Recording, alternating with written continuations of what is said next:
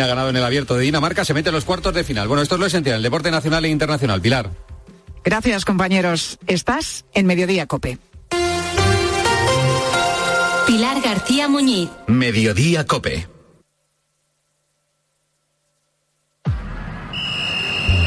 Deportes. Deportes. Deportes. Cope Bilbao. Estar informado.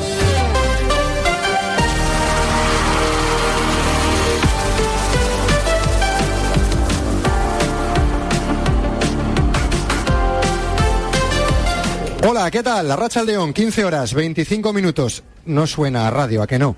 Es que aquí huele y sabe mejor. Estamos en un restaurante, estamos en Portugalete, estamos en casa de Chefi, nos acompaña nuestro compañero Carlos Zavalla, voy de derecha a izquierda, está con nosotros Aitor Larrazábal y está Edu Alenso. Estamos en el Abra, en Portugalete, al lado del puente colgante. Desde aquí hoy el programa de deporte. Pero antes nos vamos a hacer un viaje, dale. Prepárate para el mejor fin de año de tu vida. Vuelo directo desde Vitoria a la espectacular Isla de Sal, Cabo Verde. Playas impresionantes, clima perfecto y cultura vibrante. Salida el 27 de diciembre. Siete noches desde 1.508 euros. Reserva en tu agencia de viajes. Sol Tour. Viajamos contigo. Estamos en el asador El Abra, en Portugalete, para hablar hoy en clave rojiblanca, bueno, y en clave deportiva, como hacemos siempre en este programa que nos va a llevar hasta las 4 de la tarde. Vamos a buscar la última hora del Athletic, que en el día de hoy descansa. Puertas y persianas Suachu, en Recalde, les ofrece la actualidad del Athletic.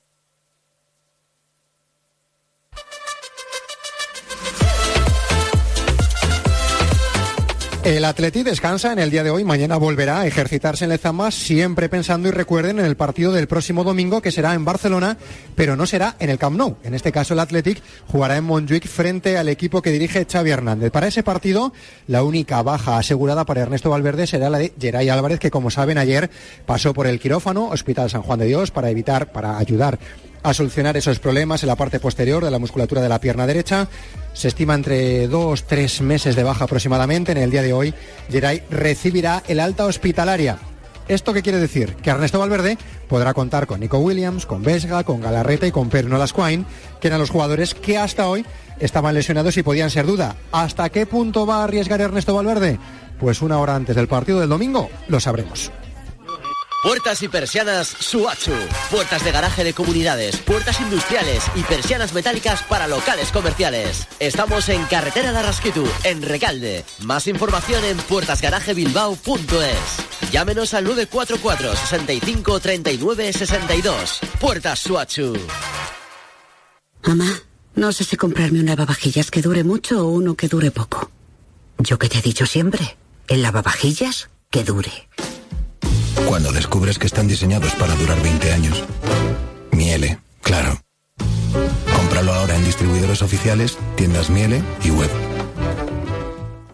Prepárate para el mejor fin de año de tu vida. Vuelo directo desde Vitoria a la espectacular Isla de Sal, Cabo Verde. Playas impresionantes, clima perfecto y cultura vibrante. Salida el 27 de diciembre. Siete noches desde 1.508 euros. Reserva en tu agencia de viajes. Sol Tour. Viajamos contigo.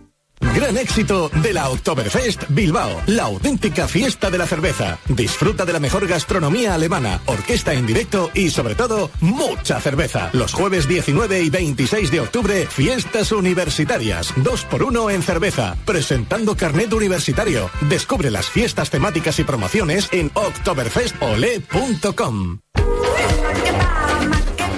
Y Bilbao Basket ayer ganó, venció y lo hizo a domicilio y fue en el estreno europeo el equipo de Ponsarnau que, recuerdo en liga, ¿eh?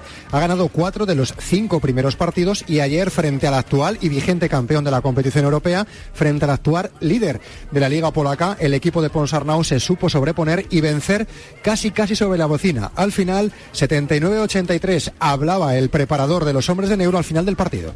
Ha sido un partido donde hemos empezado mal, de, por experiencia de la competición. Desde el banquillo hemos ido encontrando jugadores que, sí que entendían la exigencia del partido y al final, pues mira, un, la canasta de Adam que no había hecho un, gran partido hasta entonces, pero él siempre está preparado para, para puntillar. Y este fin de semana no solo el Atlético juega en Barcelona, sino que también lo hará Bilbao Basket en el Palau frente al conjunto blaugrana. Nosotros arrancamos nuestra tertulia con nuestros invitados desde el restaurante Asador El Abra en Portugalete. Todo Tres y media, dos y media en Canarias. Pilar García Muñiz. Mediodía Cope. Estar informado. José Ángel, cuando le llaman Severino, se gira y contesta igualmente. Y es que Severino es su padre y maestro, el que le enseñó a amar el barro, que desde que tiene memoria amasa con sus manos delicadamente. Primero como un juego, luego como una manera de ganarse la vida y ahora también porque quiere que el arte de hacer botijos a mano en peligro de extinción no se pierda. Pues bien, José Ángel, que es alfarero de quinta generación, además de ir a ferias artesanales, a colegios para dar talleres o a cumpleaños, también acude, por increíble que parezca, a despedidas de soltera. Pues nada, eh, aparte de hacer botijos, como estáis diciendo vosotros, también hago pequeños talleres y nada, eh, voy a colegio, voy a ayuntamientos, voy donde me llaman y una vez me llamaron para, para ir a una despedida y hacer pues la misma actividad, pero pensaban que iba a venir, iba a venir Patrick y no llegó. Desde pequeño lo tenía claro, quería ser alfarero como su padre. Dice que todo se lo debe a él, que era un hombre con vitalidad y carácter, que incluso llegó a ser futbolista profesional en el Hércules y también en el Alicante. En su día jugó muy bien, era un, central muy duro y él siempre eh, nos decía que, solo le sacaron cinco tarjetas amarillas. Y aparte también luego en el trabajo lo ha dado todo, gracias a él. Yo tengo este trabajo, tenemos una casa, tenemos, eh, tengo que agradecerle de la persona que soy hoy en día, gracias a él. Severino llevaba a sus hijos desde pequeños al taller para que le echaran una mano. Les enseñó a hacer piezas y le ayudaban a quitarlas del horno. Por eso José Ángel lleva el barro en la sangre, como también lleva esa lucha personal que tiene para que no se pierda el oficio de alfarero. Más si cabe cuando su padre falleció el pasado mes de septiembre. Los botijos de José Ángel son conocidos internacionalmente porque los vende hasta en Canadá. Aquí en España tiene clientes en muchísimos sitios, en Madrid, en Granada, en Zamora. Le conocen por todas las ferias de alfarería a las que acude, pero a pesar de lo mucho que se mueve, José Ángel piensa que se está perdiendo el barro en las casas españolas. Y al día de hoy estamos en peligro de extinción, sí, porque eh, antiguamente en la cocina siempre estaba un utensilio de, barro, o una maceta, un lebrillo, un botijo, una cazuela, y hoy en día pues todo el acero, el vidrio, el plástico, sobre todo, que lo que queremos es evitar el plástico, que es muy importante, eh, quitarlo de nuestras casas y empezar a volver lo que había antes, el, el barro, que va a durar más y más sano y más natural. José Ángel es una enciclopedia viva de cómo se trabaja el barro, lo sabe todo. Si le preguntas, por ejemplo, las diferencias que hay según la zona, te explica que en Castilla y León son famosas las cazuelas, en Talavera de la Reina, en Toledo, la cerámica decorativa, o que en Bailén, en la provincia de Jaén, se usan muchos colores diferentes. Él espera seguir muchos años más con la alfarería y que tal vez su hija Alma, que pone nombre a su taller, Alma Alfarera, herede el negocio familiar que con tanto cariño y dedicación él ha ido modelando durante todos estos años.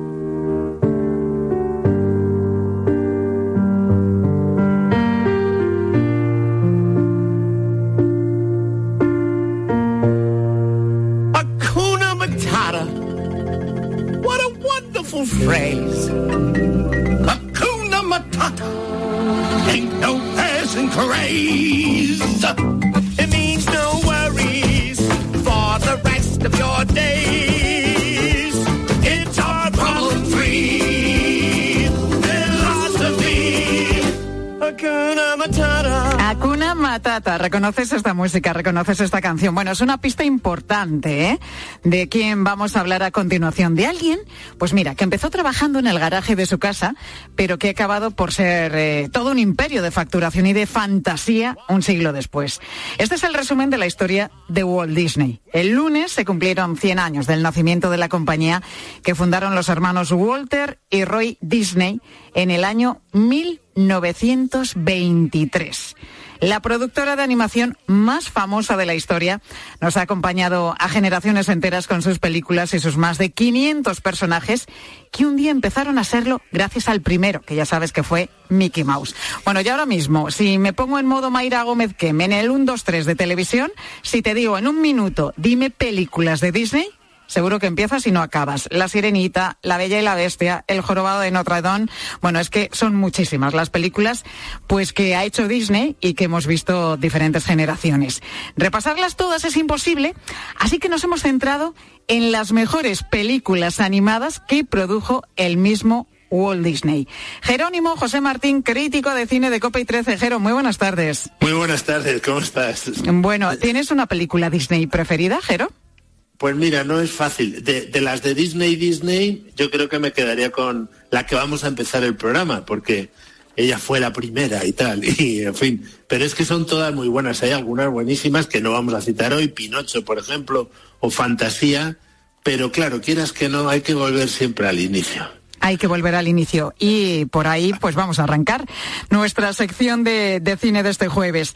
El padre de Mickey Mouse. Pluto y Goofy, el pato Donald o los tres cerditos. Todo esto empezó en 1934, pues empezó un nuevo proyecto, el rodaje de su primer largometraje sonoro y además en color. El resultado, pues una obra maestra, Blancanieves y los siete enanitos. Espejo mágico, dime una cosa. ¿Quién es en este reino la más hermosa? ¡Tenemos que salvarla! ¡Vamos! Suéltela, Blancanieves. Bueno, Blancanieves, que está basada en un cuento de los hermanos Green de 1812, pero bueno, Walt Disney sacó la tijera y por ahí metió algún corte, ¿no, Jero?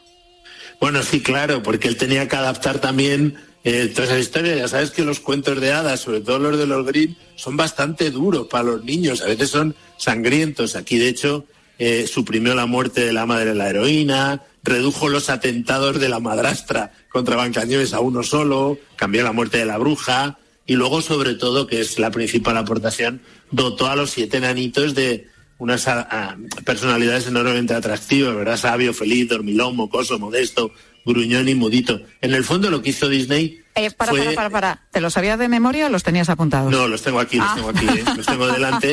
Aunque, en fin, estoy muy familiarizado, ya sabes que soy profesor de historia del cine animación, con lo cual he visto esto mil veces. Y te iba a recordar que él empezó con una serie de sinfonías tontas, los llamaba él, que era donde se fue curtiendo para la elaboración de todo este tipo de personajes. Recordemos que él hizo el primer corto sonoro animado, Steamboat Billy, con, con Mickey Mouse, también hizo eh, la primera sinfonía tonta, que fue la danza, la danza de los esqueletos, y el primer film animado en color, que era Flores y Árboles. Y ahí es donde surgen todos estos personajes, donde él coge los cuentos clásicos, los actualiza, les da una vuelta para que sirvan para todo el mundo y para todos los públicos, de nueve meses a 99 años, y te salen las películas que, como él pretendía, han durado un montón de tiempo, en, además con, con historias, digamos, con entidad dramática, en las que mezcla los géneros, aventura, musical, comedia, terror, que es justo lo que hizo ya como modelo en esta maravillosa película que es Blancanieves y los siete enanitos, porque tiene algún pasaje de, terror auténtico con la bruja. O sea, los niños lo pasan muy mal viendo esta película. Bueno, lo pasamos peor con Bambi, acuérdate. Sí. Es que disgusto, qué disgusto. qué disgusto, no voltees, Bambi, no voltees, ¿te acuerdas de que no te des la vuelta? Madre mía, lo que lloré, lo que lloré con Bambi. Oye, pero, luego tienes Pinocho, por ejemplo. Todas esas primeras, durísima. Pinocho cuando se convierte en, en burro es horrible. Fantasía, pues tiene pasajes, una noche en Monte pelado impresionantes, ¿no? Película muy importante porque hay prueba estilos distintos también Disney, ¿no? Dumbo, por supuesto. Eh, también hay diferencia en, los diseños de los dibujos, que eran más duros, lógicamente, en aquella primera época. Luego se fueron dulcificando un poco, ¿no? Claro, y luego en fantasía él prueba hacer eh, animaciones menos naturalistas, abstractas incluso, porque luego va a dar cancha a un montón de animadores que con el paso del tiempo van a ir enriqueciendo el estilo inicial de Disney. Luego además tuvo una apertura a todo el mundo por una crisis económica en el año 1941 que le dio a hacer, si te acuerdas, Los Tres Caballeros, Tiempo de Melodía, que era ya abierto también al público iberoamericano porque necesitaba llegar a más gente, ¿no? Bueno, primera película repasada, Blancanieves y los siete enanitos, me encanta la siguiente. Y digo yo, Jero, ¿cómo nos pudimos aprender aquello de supercalifragilístico espialidoso? ¿Eh? ¿De lo la película? Sí, lo he dicho, esto no lo sé yo bien. de Mary Poppins, que es mi película Disney desde luego, favorita. Una palabra que curiosamente los hermanos Sherman, autores de la banda sonora, tardaron dos semanas en inventarse, no me extraña, y que, fíjate la curiosidad, a día de hoy está en el diccionario de Oxford. Tira de la punta. Como esperaba. Mary Poppins. Prácticamente perfecta en todo. Mary Poppins. ¿Es ese tu nombre? Qué buena, qué buena Mary Poppins, además con, bueno, la extraordinaria interpretación de Julie Andrews y Deep Van Dyke. Que es, que es a la que estamos escuchando, porque he decidido poner el original, nada de, del doblaje español, porque además las películas de Disney se han redoblado varias veces y a veces te lleva sorpresas, ¿no? Este fue un exitazo, es la película más premiada de las producidas. Por es del 64, ¿no? Del 64, eh, tuvo 13 candidaturas en los Oscars, incluida Mejor Película, es la única que tuvo, que eso le dio una satisfacción enorme, aunque no la ganó. Descubrió a Julie Andrews, por supuesto, ganó canción, banda sonora, montaje, efectos visuales, y aquí él consolida o amplía, se ve la consolidación de Disney, porque él empieza a hacer también películas de acción real, como 20.000 leguas de viaje submarino, de Richard Fraser, el desierto viviente y, por supuesto, películas en las que mezcla la acción real y los dibujos animados, como Mary Poppins, tema que la gente se cree que es moderno y, sin embargo, los primeros cortos mudos anteriores incluso a las sinfonías tontas de Disney, hay algunos que son los cortos de Alicia que ya mezclaban acción real con dibujos animados. ¿Qué pasa? Que aquí, muy bien dirigida por Robert Stevenson, el de Las Minas del Rey Salomón y La Bruja Novata, hizo después La Bruja Novata, aunque esa ya no la produjo el propio Disney, para hacer una película maravillosa. Es deliciosa. Dick, Van Dyke, que está espléndido. Está espléndido y resiste muy bien el paso del tiempo, ¿eh? que los niños siguen viendo Mary Poppins y bueno, esa fantasía, esa magia que, desprende la película, pues eh, les atrapa, les gusta muchísimo. Oye, eh, ¿qué pasó? ¿Que Julie Andrews no quería hacer el papel de Mary Poppins? Bueno, sí, hubo de todo ahí. La que no quería sobre todo dar los derechos era la autora, que hubo un follón con ella, mucho cuidado, que luego lo han recreado en otra película eh, enormemente interesante, en la que cuenta que es al encuentro de Mr. Banks, donde la autora la interpreta Emma Thompson y Tom Hanks hace Walt Disney, que es la mejor interpretación que se ha hecho de Walt Disney, sin duda, en esa película, que no es de Disney, pero que Disney la ha padrinado, la producción original, porque cuenta todo el follón de hasta que consiguió hacer Mary Poppins Walt Disney, ¿no? A ver, vamos a escuchar un poquito de nuevo la banda sonora.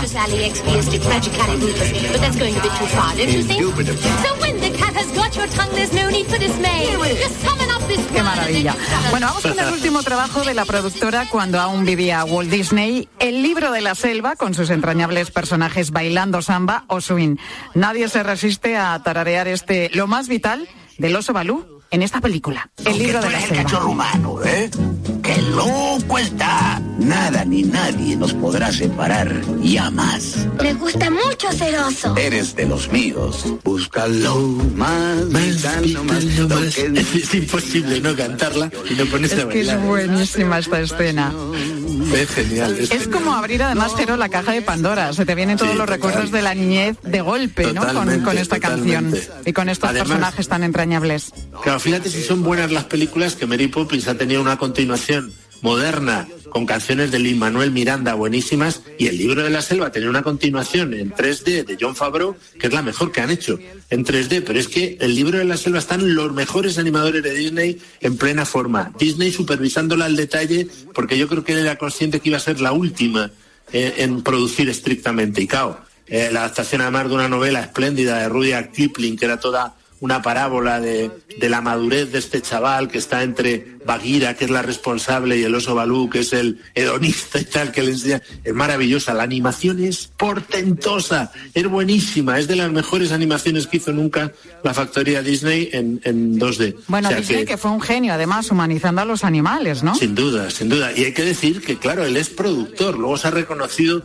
esta película, por ejemplo, la dirigió Wolfgang Reiterman, que era uno de los mejores animadores que tenía, de este Robert Stevenson, Mary Poppins, y la anterior la hizo Don Han, este, el primero la hizo David Hunt, que se ha reconocido eh, eh, la dirección al cabo del tiempo, porque la gente se cree que dirigió todo Disney, no, no le daba tiempo, era productor, sobre todo, porque además reconoció sus limitaciones como dibujante y animador y se puso en el puesto en el que hay que estar. Ahí es donde está la clave del éxito de una empresa también si es de animación, claro. Pues la factoría Disney que ha cumplido esta semana un siglo de historia, un siglo de vida, 100 años, y por eso hemos repasado con eh, Jerónimo José Martín, pues eh, algunas de sus películas más emblemáticas, como son Blancanieves y los siete enanitos, Mary Poppins, por supuesto, y también este libro de la selva. Jero, eh, podríamos hacer Disney, segunda parte, tercera, cuarta, bueno, quinta. esto quinta. Nos queda además toda la parte toda la parte de los herederos, el legado de Disney cuando él ya no está, que fíjate si hay películas maravillosas que algunas las acepta al principio. Tenemos Disney para rato, Venga. a pesar de los pesares. Repasamos otra semana. Gracias, Jero. Gracias a ti. Pilar García Muñiz. Mediodía Cope. Estar informado.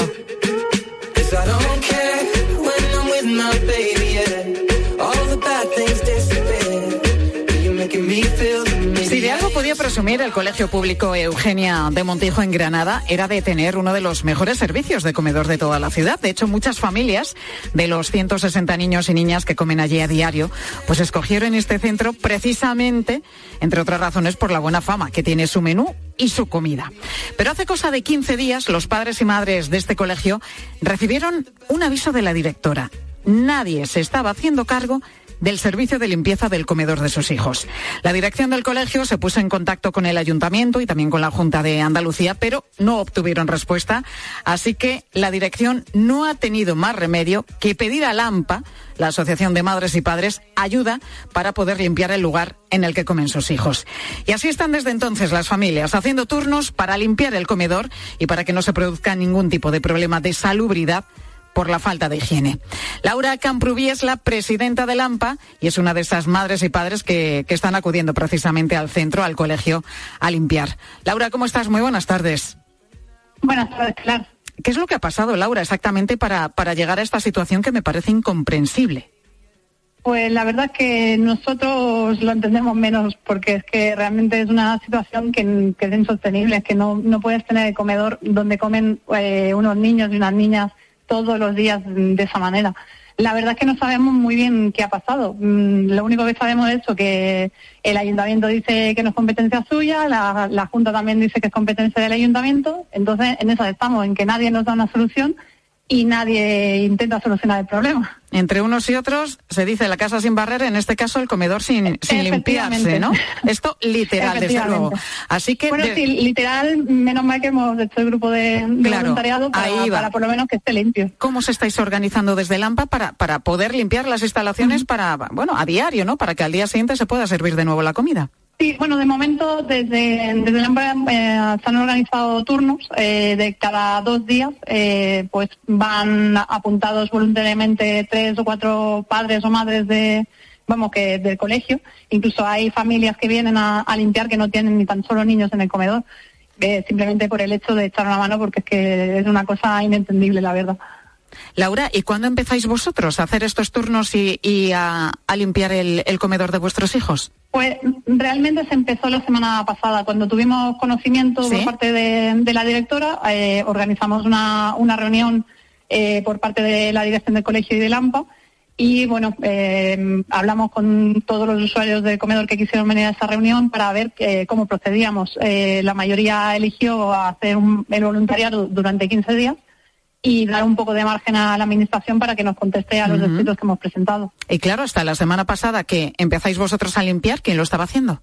Nada, eh, se estaba barriendo, mm, lo más grande, digamos, eh, pero fregar y demás no se estaba fregando. Y el, Nadie- primer, el primer día que llegáis vosotros a limpiar, ¿cómo os encontráis las instalaciones, el comedor? Sí, ahí hubo tres madres concretamente que fueron a limpiar, que bueno, pues te puedes imaginar cómo estaba el suelo, que vamos, que, que te quedas pegado básicamente. Madre mía. Y mientras tanto, me imagino que, claro, vosotros seguís pagando religiosamente el comedor cada mes. Efectivamente. Y la misma eso- cantidad. Eso es lo peor. Eh, sí, sí, exactamente, la misma cantidad, que aunque sea un colegio público y demás, pues se, se aporta la, la cuota de comedor y en- entendemos que el comedor cubre también la limpieza, porque que una cosa va con la otra, Claro, básicamente, porque en un evidentemente. sitio donde comes no, no puede estar sucio. ¿Había pasado algo parecido algún otro año? Porque creo que además el No. servicio de comedor eh, tenía eh, muy buena fama, ¿no? En toda la ciudad. Sí, sí, eh, en este colegio concretamente es que el- sobre todo es eso, que tiene comedor, que no es catering, que eso ya es un lujo en estos tiempos. Y, además es que la comida realmente los niños comen divinamente.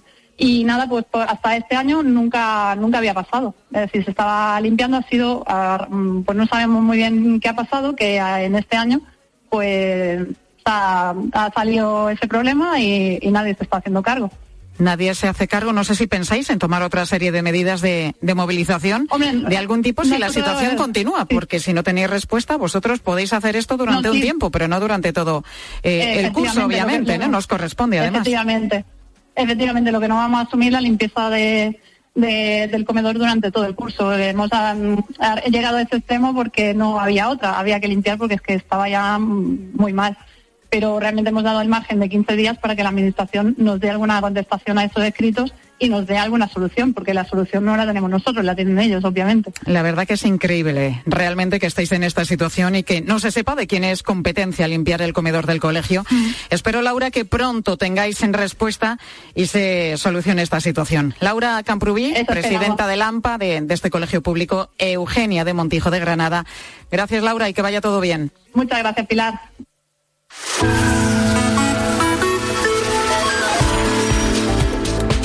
Ya sabes aquello de quien tiene un amigo tiene un tesoro y ni te cuento de quien tiene un buen vecino. De hecho, según el INE, uno de cada cuatro españoles no se lleva nada bien con sus vecinos y apenas habla con ellos. Bueno, sobre esto te preguntábamos hoy en mediodía a ver, ¿qué tal te llevas con tus vecinos? ¿Has tenido en alguna ocasión algún problema con alguno de ellos o todo lo contrario? ¿Os lleváis de maravilla?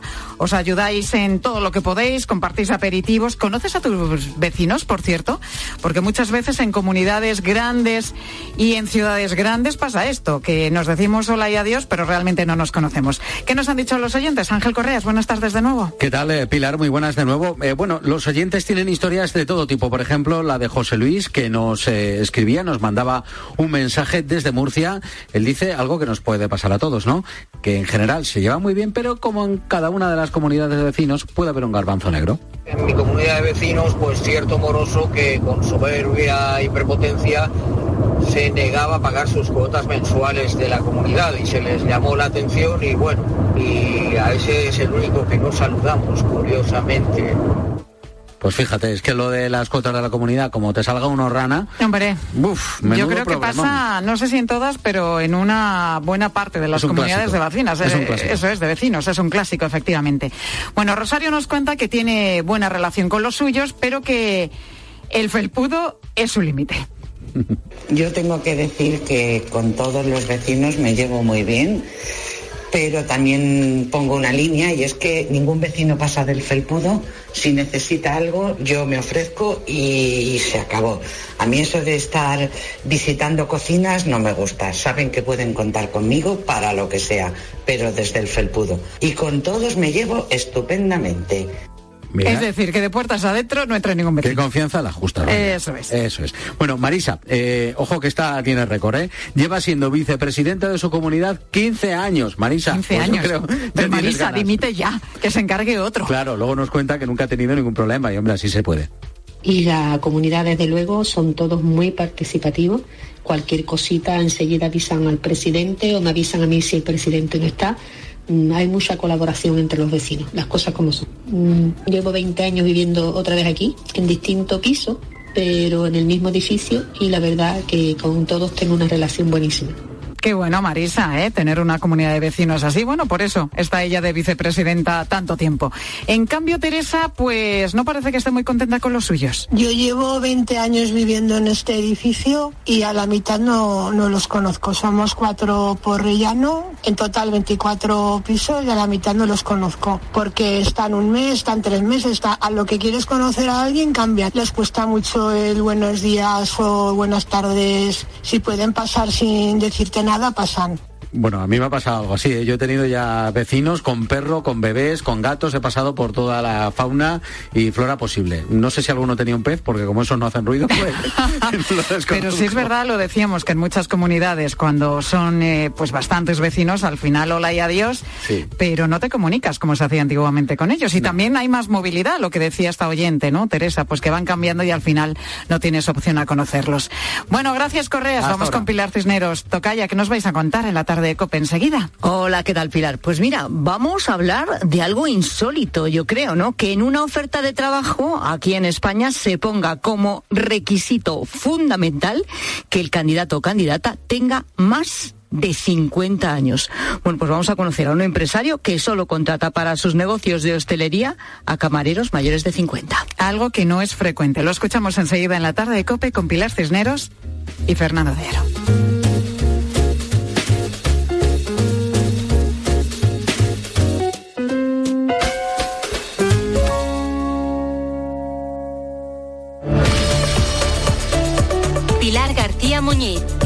Mediodía Cope. Estar informado.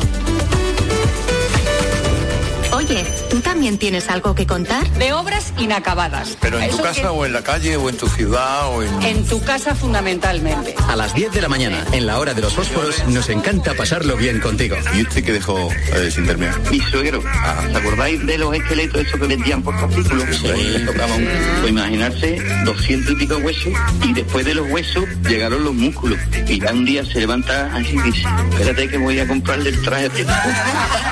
De lunes a viernes desde las 6 de la mañana, Herrera en Cope. ¿Nos cuentas tu historia? ¿Quieres ahorrar a full? Aprovecha ya los superchollos diarios de Carrefour, porque solo hasta el 22 de octubre en Carrefour, Carrefour Market y Carrefour.es tienes un descuento en cupón canjeable del 20% en todos los vinos. Carrefour, aquí poder elegir es poder ahorrar. Con el seguro de coche de línea directa tendrás un seguimiento de tu grúa en tiempo real y a través de la app. Así, si tienes un fallo en el motor y tu coche te deja tirado, podrás estar tranquilo en todo momento. Solo un seguro adelantado a su tiempo puede hacer esto. Cámbiate ahora y te bajamos el precio de tu seguro de coche sí o sí.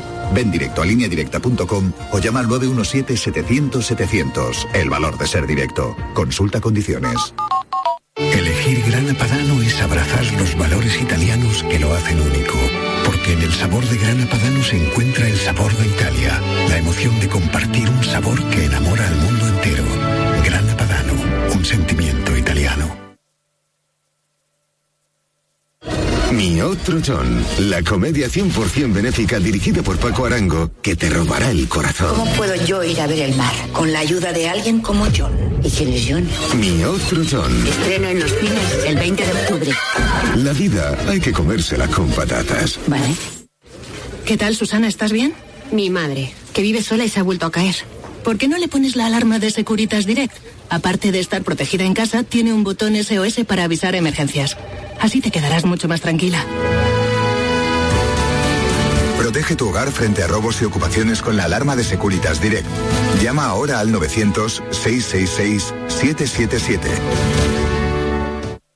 Ya están aquí los viajes del Inserso. Desde el próximo 26 de octubre ya puede reservar su plaza a las Islas Baleares y Canarias, a nuestras costas o su escapada de turismo de interior. Infórmese y reserve en www.turismosocial.com o en su agencia de viajes.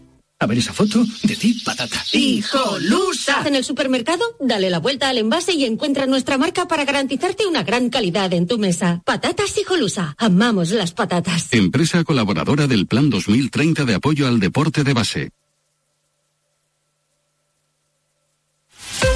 Elige tu Cope Bilbao. 97.8 y Cope Más 95.1 FM.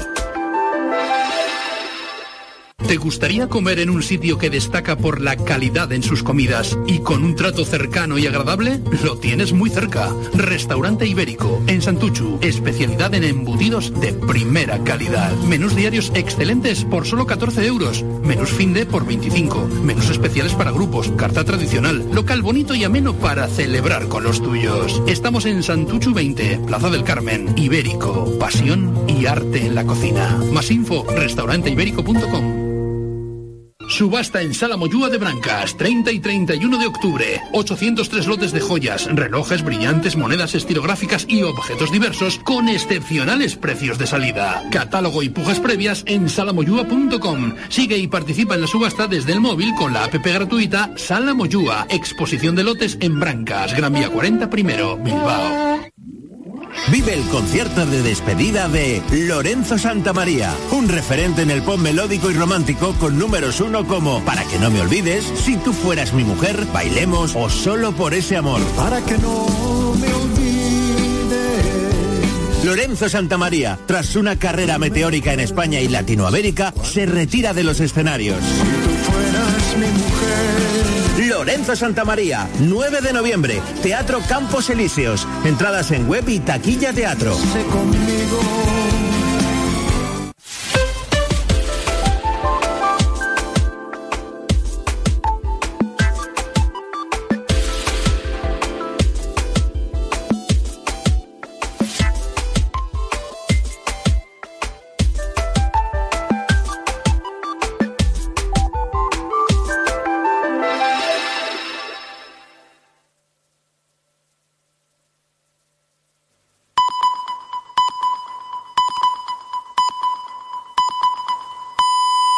Las 4 de la tarde y las 3 en Canarias. Con Pilar Cisneros y Fernando de Aro, la última hora en la tarde. Cope, estar informado. Muy buenas tardes a la gente, gente. Este es el sonido mm, del centro del mundo. Hoy el paso de Rafa es el centro del mundo, no exageremos, uno de los centros del mundo por ese paso de Rafa entre Egipto y Cisjordania es por donde tiene que llegar la ayuda humanitaria. En principio, en principio hay acuerdo, eh, como ya te hemos contado, para que esa ayuda humanitaria que es fundamental entre en la frontera de Gaza. Los camiones egipcios están preparados, están haciendo eh, reparaciones en la eh, calzada que une Egipto con Gaza y a ver si es verdad, a ver si es verdad que esa caravana humanitaria, esos 20 camiones, entran y no se le pone dificultad. Dicen los que trabajan en conflictos que han estado en otras guerras que esta guerra es totalmente diferente. Eh, falta electricidad, falta fuel y falta agua, es lo que dice la Organización Mundial de la Salud. running out of water, as Rick said. There's no electricity. There's no food. Every minute we waste, we lose lives. Every second we waste, we lose lives. El cada minuto, cada segundo que eh, perdemos significa que ponemos en peligro a, a personas, vidas. Falta agua, falta electricidad y falta fuel, decía este trabajador de la Organización Mundial de la Salud. Eh, y seguimos discutiendo qué versión debemos de creer o podemos creer sobre lo que sucedió en el hospital de Al-Ali. ¿Es razonable creer a Hamas? ¿Es razonable creer a Israel? ¿Qué razones tenemos? ¿Qué indicios? Bueno, de esto nos vamos a ocupar a partir de las 5 de la tarde y es bueno, pero vamos a ver. Eh, Al-Ali no es el único hospital de Gaza ni los muertos de ese hospital son los únicos muertos. En este momento hay más de 200 israelíes secuestrados por Hamas. Durante el día de hoy ha habido fuertes bombardeos de Israel hacia Gaza y de Gaza hasta Israel. Naciones Unidas dice que hay ya un millón de desplazados, o sea, la mitad de la población de Gaza se ha movido dentro de la franja. Tenemos a 1.400 israelíes asesinados por Hamas. El 25% de las casas de Gaza están dañadas y 59 centros de salud, son datos de Naciones Unidas, 59 centros de salud o hospitales se han visto atacados o destrozados. Con razón dicen los que han estado en otras guerras que esta guerra no se parece a ninguna. Ya sabes que Per Aragonés, el presidente de la Generalitat, aboga por una mesa de partidos. Siempre ha defendido una mesa de partidos. Claro, él quiere una mesa de partidos catalana. Si se trata de decidir sobre el futuro de España, si se trata de decidir sobre el futuro de Cataluña, pues habrá que hacer una mesa de todos los partidos, no solo de los catalanes. Bueno, pues hoy ha estado en una mesa de partidos, en la mejor mesa de partidos. Hoy ha estado Aragonés en el Senado. Es que, eh, si es que las mesas de partidos ya existen la soberanía eh, nacional ya elige la mesa de partido que es el Congreso y que es el Senado. Bueno, ha comparecido en el Senado, pero ha hecho un numerito, pero aragonés, porque eh, no se ha mostrado con mucha voluntad de diálogo. Ha hecho un monólogo de 14 minutos y luego se ha ido. Por cierto, no ha saludado no ha saludado al presidente del Senado, no sé qué problema tendrá con el presidente del Senado. Y ha vuelto a decir, ¿no? Que eh, primera amnistía y luego ya referéndum de autodeterminación. La amnistía no es un La amnistía no es un punto final, tiene que ser el punto de partida, el punto de partida de un camino que tiene un destino, que la ciudadanía de Cataluña vote en un referéndum sobre su futuro político, que vote sobre la independencia. Sobre la independencia. Claro, esto nos produce un cansancio infinito, ¿no? Dale eh, al tema, raca raca. En realidad, vamos a ver, en realidad Esquerra es el mejor socio que tiene Sánchez. Eh, probablemente mejor que Sumar. Esquerra de vez en cuando se queja, pero Esquerra ha tenido un éxito, ha conseguido indultos, ha conseguido modificar el Código Penal y Esquerra se mantiene fiel a Sánchez. Y bueno, la comparecencia de Aragonés había sido solicitada por el Partido Popular y los 11, 11 presidentes autonómicos del PP, pues nada, se han lucido. Conceder la amnistía a los fugados, procesados y condenados por desafiar la Constitución sería mucho más que un indulto. No sería perdonarlos, sería pedirles perdón. Juanma Moreno. Bueno, pues eh, la amnistía, eso, la amnistía. ¿Qué sabemos de la amnistía? Es lo primero, no lo único. Buenas tardes, Pilar Cineros. Buenas tardes, Fernando. Buenas tardes a todos. Contamos también que decenas de viticultores franceses han bloqueado en la frontera el paso de camiones españoles cargados de vino y han tirado la carga que llevaban. Corresponsal en Francia, Asunción Serena. Desde esta mañana, unos 400 viticultores han estado filtrando en el pasaje de Boulou, en los Pirineos Orientales, los camiones que vienen de España para impedir que pasen los que transportan vino. En las redes sociales se han colgado cómo han vaciado un camión cisterna o destrozado la carga de un camión que transportaba cava, aunque también la han emprendido contra otros que llevaban tomates o lechugas y han quemado neumáticos. se quejan de que su cosecha es escasa debido a las malas condiciones climáticas, a lo que se suma el aumento de costes debido a la inflación, el que los precios de vino no siguen el ritmo y sobre todo porque las importaciones les obligan a bajarlos. Amenazan además con multiplicar este tipo de actos.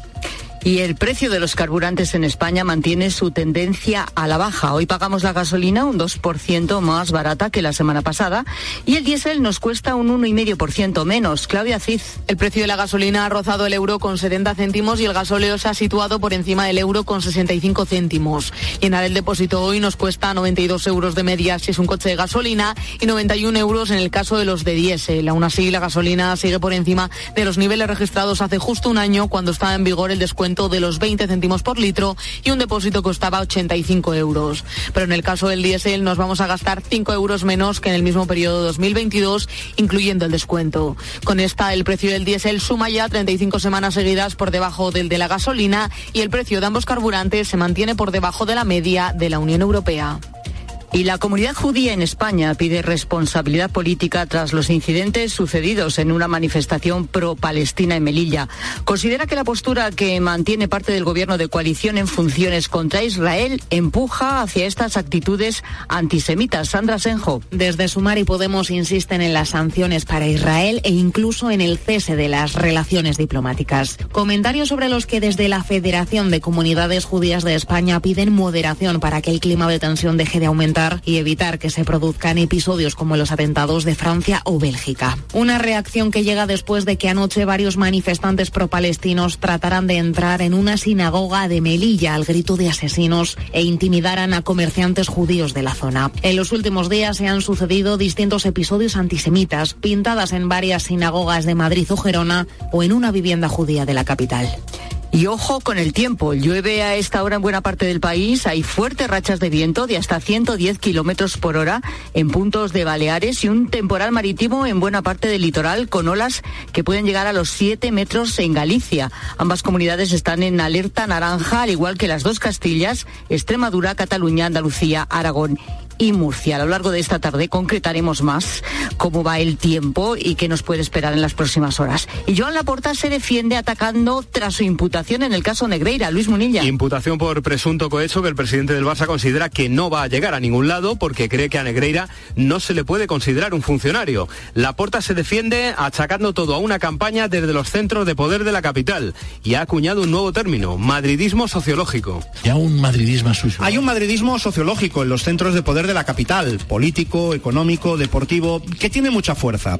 Y esto en el Barça siempre nos lo hemos encontrado. He competido contra este madridismo sociológico y además le hemos ganado. Y este madridismo sociológico ha sufrido mucho cuando yo era presidente del Barça en mi primera etapa y lo ganábamos todo. Esa gloriosa etapa del Barça la han sufrido mucho y ahora tienen miedo de que se vuelva a repetir. Palabras de Laporta en Cataluña Radio. La UEFA pospone el partido del Villarreal en la Europa League ante el Maccabi Haifa por la guerra Israel-Hamas. Pasa del 26 de octubre al 6 de diciembre. También se ha decidido que el Bélgica-Suecia, suspendido por el atentado de Bruselas, termine con empate a uno. Y en la Euroliga de baloncesto, hoy se juegan el Basconia Zalgiris a las ocho y media y el Real Madrid Armani Milán a las nueve menos cuarto. Tiempo ya para la información de tu cope más cercana. Pilar Cisneros y Fernando de Aro. La tarde. Cope Euskadi. Arrachaldeón, ¿qué tal? Jornada pasada por agua y gris. Mañana seguiremos así con un acusado descenso de las temperaturas, pero ojo a la alerta naranja que se activa desde las 10 de la mañana a las 3 de la tarde de este viernes por rachas de viento que podrían alcanzar los 110-120 kilómetros por hora en zonas expuestas, sobre todo en la costa, y que pueden dejar además un fuerte oleaje. Y te cuento que la Ley Vasca de Educación prosigue su camino, pero Urcullo corre el riesgo de aprobar un proyecto tan importante con el único respaldo de los partidos del gobierno vasco y H. Bildu seguía al lado de la norma al votar junto a PNV y PSE contra las cuatro enmiendas de totalidad presentadas por Podemos, PP, Vox y Ciudadanos, pero ha advertido de que se descolgará si cuestiones como el papel del euskera o el mantenimiento de los actuales modelos se laminan para contentar los gelchales a los socialistas. Seguimos contándote todo lo que te interesa aquí en la tarde de COPE con Pilar Cisneros y Fernando de Aro.